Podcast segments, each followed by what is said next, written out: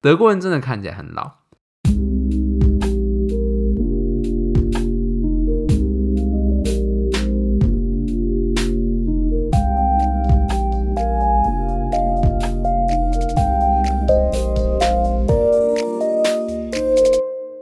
Hello，大家欢迎收听今天的节目。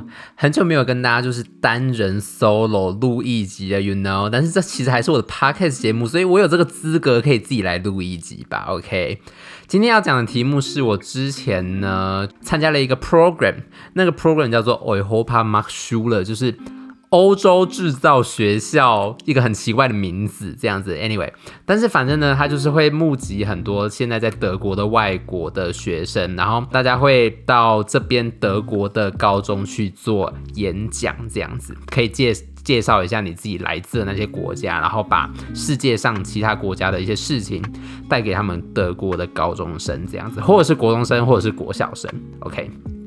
那我那个时候被分到的是一个高中的班级。那因为我们那时候其实就是我是跟另外一个台湾的朋友一起去的。那我们又就觉得，如果是小孩，好像非常难控制。我们也不知道到底要怎么样分享台湾给非常小的小孩，因为你知道台湾其实没什么好介绍，除了食物，我们又没有办法在那边就是制造出一些，比如说臭豆腐啊，或者是一些嗯牛肉面之类的，没有办法呈现给他们，所以就会觉得。啊，如果讲台湾讲半导体之类的给小孩听，感觉好像非常无聊，所以我们就觉得要找一些比较好受控的年纪。那我们那时候就选了高中生这样。那我们就来讲讲，那我们那个时候选的那个题目是什么？那有收听上一集的，就是听众们呢，应该知道上一集有一个亮点，就是我们其实有去讲关于台湾的工作环境之类。那那时候那个老师就给我们一篇文章。就是那个文章里面是在讲说，台湾现在还是一个非常，呃，比如说都是一些手工业啊、成衣业啊之类的玩具业啊，所以其实我们那天去的时候就有心理准备，说那些同学也会觉得台湾其实就是一个非常落后的一个国家。那一开始我们当然就先自我介绍嘛，那我们的设计就是我们会先在一开始给他们一些关于台湾的一些小测验，这样。那可想而知，德国人、德国的高中生当然是不太知道台湾在哪里，你知道吗？我们还给他们好多选项，就是呃韩国啊、台湾啊、海南岛啊、泰国啊之类的，反正他们就是很难选到正确的。我们觉得很好笑，这样。那之后我们就开始讲解台湾的历史嘛，所以我们其实不是讲台湾的历史，就是。我们会讲说有中华民国，有中华人民共和国。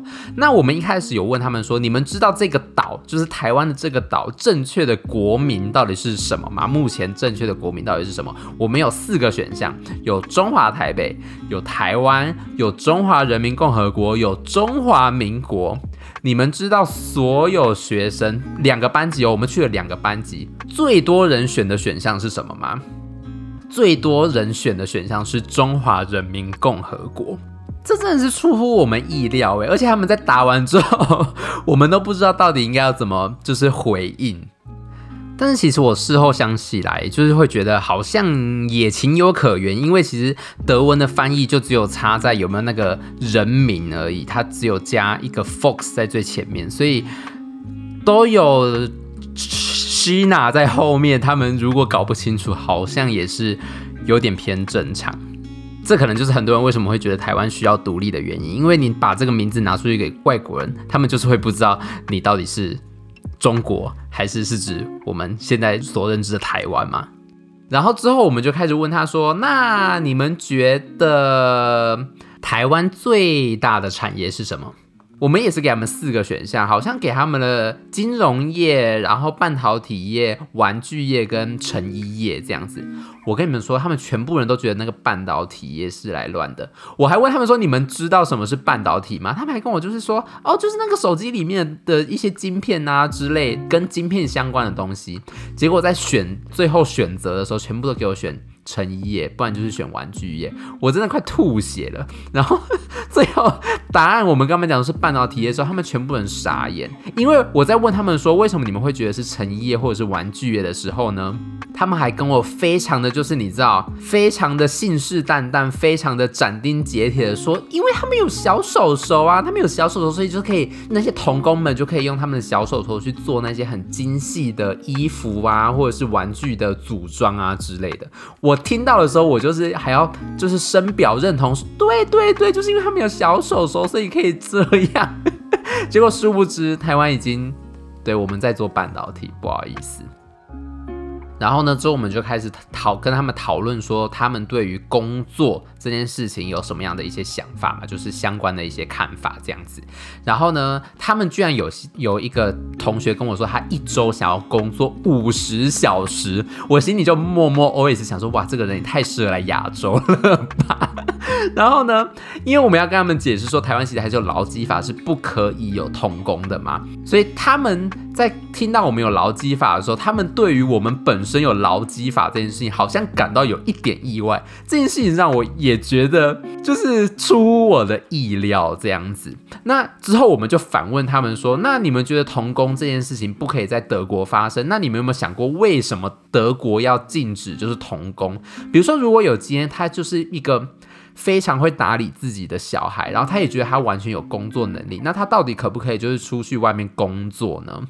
我自己是觉得那些小孩有被这种就是讨论性或者是辩论性的问题吓到。那我是觉得我们这样子跟他们讲，就会算是会让他们开一点眼界吧。就是其实不是德国人想的那样，就是他们可能还是小孩子，所以他们会觉得哦，反正这件事情就应该要这样。那德国这边当然有他们自己社会主要的民意或者是主要的思考模式。那如果今天有另外一个人可以跟他们。讲说有其他的讨论的方向，感觉好像就有点意义，对吧？然后还有一件事情也是让我觉得跟我原本想象不太一样的是，我们之后有问他们说，那你们之后有想过你们会想要成为什么样的职业吗？那这种问题放在台湾就感觉非常的不会。有任何意外性的答案，你知道吗？比如说，你现在在新竹高中里面问新竹高中的学生，他们有什么样子的梦幻职业？我不觉得我会听到什么样特别的答案，可能就是会觉得说，哦，我想要赚大钱之类的。但是呢，那天我听到蛮多，就是会让我觉得蛮惊讶的答案。比如说，有一个弟弟，他跟我说，他非常想要当消防员，而且他是真的想要去做实习，然后真的训练成非常真的是救火的那种消防员。那有另外一个妹妹呢，她跟我说，他们家里有七个兄弟姐妹，然后她非常想要当健身房教练。我听到时候觉得超酷的，你在高中的时候，你居然会想要当健身房教练，这是就是我我有问他说，那你现在有没有在持续的健身？他说他现在在高中，他可能才高一，他已经有在持续健身，而且他之后就是想要靠健身这件事情来赚钱。我觉得超酷的哎，然后我觉得这个班的弟弟妹妹真的是非常可爱。他们在举手的时候呢，会非常有礼貌的往天空指，他们就会举一半这样子，但是他们不会举一下，发现我有看到他就放下来，他们会一直举着。所以我在请他们回答问题的时候，我自己都觉得压力超大的，因为今天如果是其中一个学生在回答问题，我会觉得我想要跟他多交流一点，you know，但是呢。如果我不赶快去点下一个人，下一个人就会一直把手举着。我觉得这件事情让我压力超大。可是他们都非常踊跃的回答问题，这件事情让我觉得超级喜欢的，就是他们会一直想要跟我分享他们对于我们讨论主题的看法啊之类的，他们超可爱。然后在最后的时候，我们就拍完照啊，拍完照他们就准备要下课。我就有稍微跟他们小聊天一下，那那有其中一个妹妹跟一个弟弟，他就问我们说，我们到底是几岁？我说哦，我们已经二十五岁。他们吓傻，你知道吗？他们想说，怎么可能？你们已经二十五岁，你要确定这样子？他们整个露出一个不敢置信的眼神。我只能说啦，平时多喝水，然后保养皮肤还是有差的，好吗？德国人真的看起来很老，偷嘴。那我们之后去到的另外一个班呢，是讲关于就是台湾媒体的部分。那台湾的媒体想当然尔，大家就是有非常多的意见嘛。我们自己也知道，台湾的媒体非常的乱。可是呢，德国的媒体他们的媒体制度做的相比台湾就完善很多。他们每个月每个住在德国的人都必须要缴一个东西，叫做广电费。那广电费你没有缴，no no，真的不可以，你之后直接会被罚款。大罚款那种，那广电费呢？就是他跟大家呃收了这个钱之后，他就会拿去做公共电视。他们有好多台都是算是公共电视的新闻台这样子。比如说你在网络上啊，有时候你也会看到，就是比如说德国之声啊，那些其实都是算是德国的公共媒体这样子。好，那我们那天呢就有问说，德国人他们现在高中生都用什么样子的方法去得到一些新闻，或者是他们到底其实有没有在看新闻？大都市的小孩子都跟我们说，他们其实没有在看新闻。就算有看新闻，你知道他们从哪里看的吗？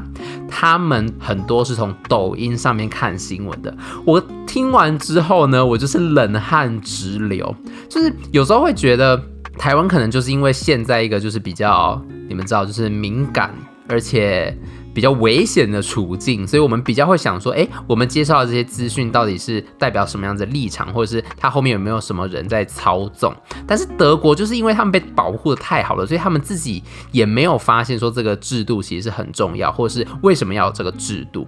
那那天我们在问他们说，那你们觉得为什么德国人都要缴这个广电费呢？他们居然答不出来耶，Hello，这是你们德国自己的事情，你们居然答不出来，这是让我觉得那天嗯。有一点小可惜的地方，就是他们并没有准备到非常的充足，这样子。是的，所以以上就是我那一次去德国高中的一些小小的经历，跟大家在这边分享。还是觉得我们在台湾，就是我有稍微跟他们分享一下台湾的外食非常的方便，还是觉得我们在台湾非常的幸福，可以。每天都吃到一些我们想要吃的东西，在德国呢，他们还一直跟我推荐说什么哦，有一些就是沙威玛，或者是猪排之类可以吃，一直跟我说我有没有吃过，我当然有吃过。你们有很多东西可以吃吗？并没有，好吗？德国的小孩们，大概是这样。那我们大家就下次再见喽，拜拜。